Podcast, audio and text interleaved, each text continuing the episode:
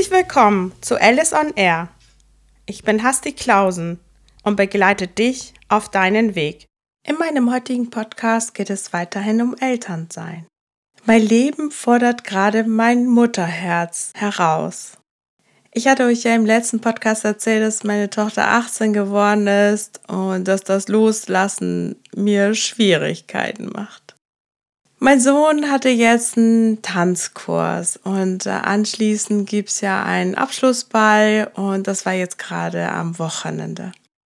Als wir da so standen und er mit seiner Freundin durch die Eingangshalle kam, guckte ich ihn mir an und musste an die all die wundervollen Jahre mit ihm denken. Er ist jetzt, keine Ahnung, 30 Zentimeter größer als ich, aber ich weiß noch, äh, wie man ihn mir nach der Geburt in den Arm gelegt hat und ich so doll geheult habe, dass man ihn mir wieder wegnehmen musste, damit man die OP zu Ende führen kann. Das hat eine längere Geschichte und das würde ich euch gerne jetzt erzählen.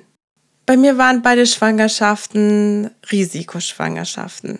Als ich ganz klein war, äh, ganz klein, also als ich 13 war und gerade nach Deutschland gekommen bin, fing irgendwie mein Kreislauf verrückt zu spielen und ich bin dann ständig irgendwie umgefallen. Dann bin ich halt zum Arzt, die haben mich dann durchgecheckt und äh, komplett untersucht und dabei haben die festgestellt, dass ich nur eine Einzelniere habe. Ich weiß noch, wie ich mit meiner Mutter beim Arzt war und da sie ja nicht Deutsch konnte, hat sie draußen auf mich gewartet. Ich bin dann alleine rein.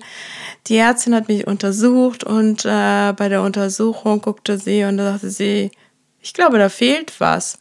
Und ich dachte so, eh, wie jetzt, da fehlt was. Und sie meinte dann, ähm, eigentlich hat man zwei Nieren und bei ihnen sehe ich aber gerade nur eine. Ich äh, war 13, ich hatte keine Ahnung, was das bedeutet und fragte dann ganz naiv, was heißt denn das? Und die meinte zu mir, naja, das ist, als würde ein, ein Daumen fehlen. Das ist nicht schlimm. Ähm, also die zweite Niere hat ja die Funktion, äh, die Aufgaben mit zu übernehmen, sozusagen, damit, falls mal irgendwie eine ausfällt, dann hat man halt eine zweite. Und bei mir wäre das jetzt nicht der Fall. Ähm, ich durfte keine Kinder kriegen, aber alles andere wäre nicht schlimm. Also ich konnte alt werden ähm, und äh, musste dann halt regelmäßig mich untersuchen lassen und so weiter. Ich komme aus der Untersuchungsraum raus und gehe zu meiner Mutter und meine Mutter fragt mich, ja und, was hat die Ärztin jetzt gesagt? Und ich sagte dann zu ihr so ganz naiv, ähm, ja, ähm, nee, alles gut. Also ich kann ganz alt werden, mir geht es gut. Ich habe nur eine Niere und kann keine Kinder kriegen. Und meine Mutter ist dann total ausgeflippt. Also was ist ausgeflippt? Sie hat den halt irgendwie so war platt, ne? Und sagte so wie, du, hä, was? Und so.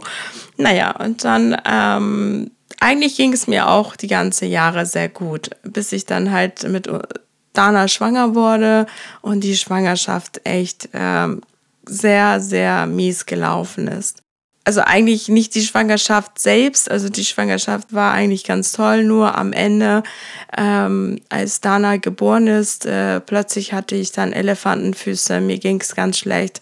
Und hätte damals mein Arzt nicht äh, schnell und gut reagiert, dann wäre ich wahrscheinlich gar nicht mehr da gewesen. Die mussten mich dann irgendwie zwei Tage nach der Geburt notoperieren, weil ich ein ähm, Nieren, also meine Niere kollabiert ist, nur noch zu 10 Prozent funktioniert hat und wenn ich die verloren hätte, dann wäre für alles zu spät gewesen. Genau, und dann hieß es nach der Geburt von Dana, ich darf auf gar keinen Fall ein zweites Kind bekommen, das wäre viel zu anstrengend für die Niere und mein Blutdruck würde das nicht überleben und so weiter.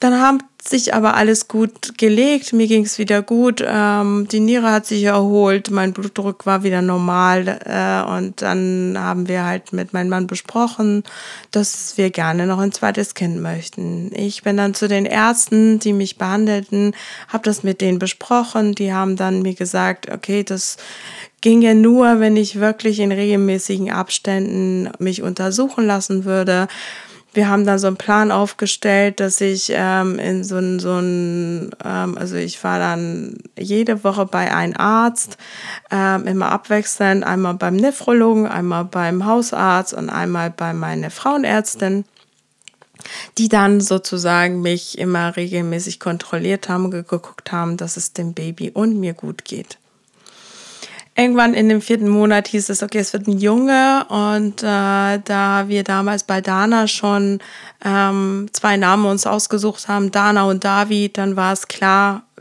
er bekommt den Namen David. Also sein Name war viel früher als er schon da. Äh, Dana hat einen zweiten Vornamen, Sophia. Das äh, kommt daher, dass ihr Erzeugungstag äh, der Todestag von ihr Uroma ist. Und deshalb haben wir dann damals entschieden, dass sie noch den Namen Sophia bekommt. Passt auch ganz gut. Dana ist die Kluge, habe ich ja im letzten Podcast erzählt, und Sophia ist die Weise.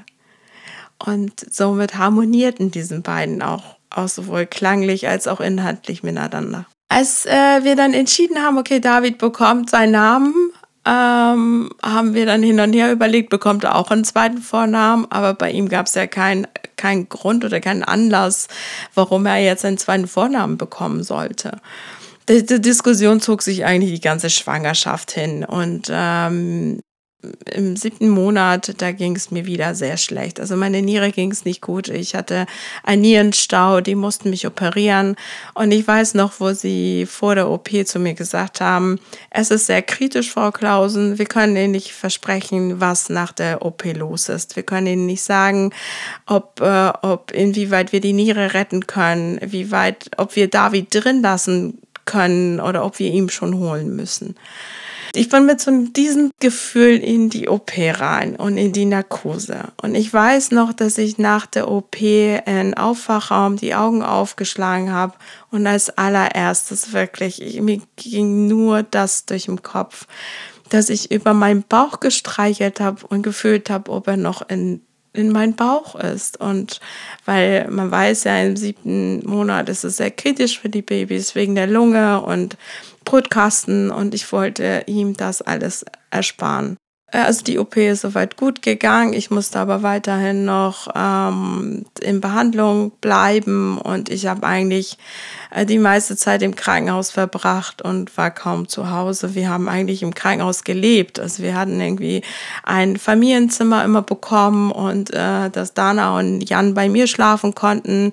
Und äh, das, es war, ging schon so weit, dass die Krankenschwester, wenn Jan Dana zum, Krankenhaus, äh, zum Kindergarten gebracht hat und nachmittags wiedergebracht hat, äh, Dana fragten, na, wie war das heute mit Leon? Hatte dich wieder geärgert? Also die wussten, eigentlich um uns Bescheid. Sie waren sehr lieb, total nett, die haben sich wirklich ganz toll um uns gekümmert. Ich bin so dankbar dafür. Ähm, dann war es irgendwann soweit. Äh, David ist ein geplanter Kaiserschnitt, äh, weil die natürlich ihm so lange wie möglich, aber so lange wie nötig drin lassen wollten ich, äh, diese, diese Namengeschichte ging aber nicht irgendwie weg. Und äh, ich weiß noch, dass irgendwie zwei Wochen, glaube ich, vor der Geburt, ähm, guckte ich irgendwie Abspann von einer Serie mir an und da äh, stolperte ich über den Namen Milo und fand das eigentlich total schön. Also ich fand das passt irgendwie, David Milo hört sich gut an, der Klang gefiel mir, aber ich habe mich gar nicht weiter damit beschäftigt und ich kam auch gar nicht dazu, das irgendwie weiter zu erzählen, weil einfach viel los war. Irgendwann, ähm, also als ich dann auf diesen OP-Tisch lag äh, für den Kaiserschnitt, zogen sie die Gardine zu und ich drehe mich zu meinem Mann um und sage, ich weiß jetzt Davids zweiten Vornamen. Der guckt mich an und sagt, ich kann das jetzt nicht. Ich fange zu lachen und sagen, äh, wieso das denn? Wir haben gerade nichts vor. Ich liege hier und warten, dass das Baby kommt. Und äh, sagte dann irgendwie so, nein, ich muss mich auf das hier konzentrieren und ich kann das jetzt nicht. Und deswegen heißt David auch äh, auf seiner Karte im Krankenhaus David und nicht David Milo ich meinte dann auch, ich habe es dann trotzdem gesagt, ich sage, ja, kannst du dir das mal durch den Kopf gehen lassen. Also ich finde Milo total schön, das äh, klingt gut, das passt zu David und so. Dann haben die dann sozusagen äh, die OP durchgeführt, David rausgeholt und äh, ihn mir auf den Arm gelegt. In diesem Moment ist mein Herz geplatzt. Ich habe so doll geheult. Ich war so hin und weg vor Freude.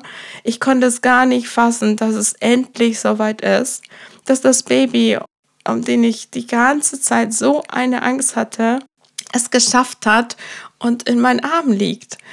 Ich weiß noch, dass die Schwester irgendwann zu meinem Mann sagte, nehmen Sie ihr das Baby weg. Die Ärzte können sie nicht zunähen, weil sie so zittert. Deshalb ist dann mein Mann mit David dann zum Wiegen und Waschen gegangen.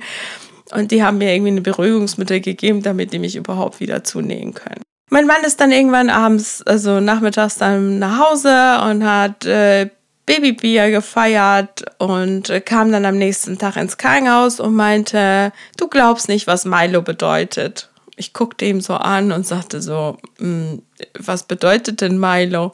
Sagte, hast du das nicht gegoogelt? Hast du nicht, hast du das nicht nachgeguckt? Sag, nee, habe ich nicht. Ihr David heißt ja der Geliebte. Und Milo ist slowenisch und heißt auch der Geliebte. Das heißt, David hat gar nicht zwei Vornamen. David hat nur einen Vornamen in zwei verschiedenen Sprachen. Ich fand das so spannend. Ich glaube ja nicht an Zufällen, ich glaube ja an Schicksal, ähm, dass wir so ewig darüber diskutiert haben, ob er jetzt einen Namen kriegt, zwei Namen kriegt und äh, er bräuchte eigentlich gar keinen zweiten Vornamen, weil es gibt ja keinen Grund dafür und eigentlich hat er gar keine zwei Namen. Er hat einen Namen in zwei Sprachen. Ich kann euch garantieren, David ist der Geliebte. David ist so ein tolles Kind. David ist so lieb. Ich glaube, man hört es raus, dass ich meine beiden Kinder über alles liebe. Die haben für mich die absolut oberste Priorität. Da kommt nichts zwischen. Ich würde für die alles liegen und stehen lassen. Und ich, ich würde für die mein Leben geben.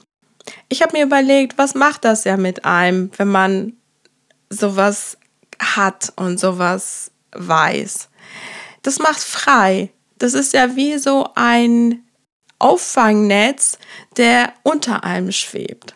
Wenn ich weiß, da ist immer jemand, der zu mir steht, da ist immer jemand, der für mich da ist, da ist immer jemand, zu der ich hin kann, dann macht mich das frei.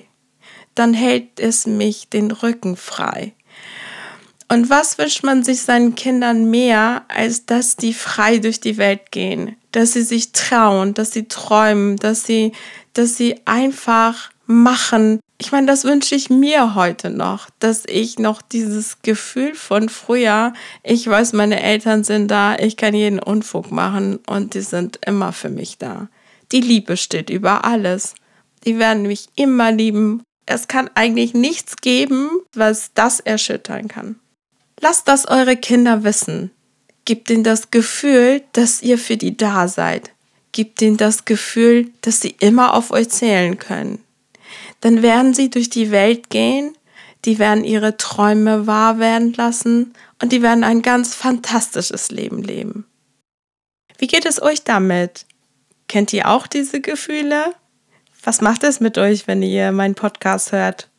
Teilt es mir mit. Schreibt mir auf Instagram, sucht euch irgendeinen Kanal aus, was am besten für euch passt. Ich würde mich sehr freuen. Bin Hasti Klausen und zeige dir, wie du deinen persönlichen Schlüssel zum Wunderland findest. Deine Hasti. Nein, Alice on Air.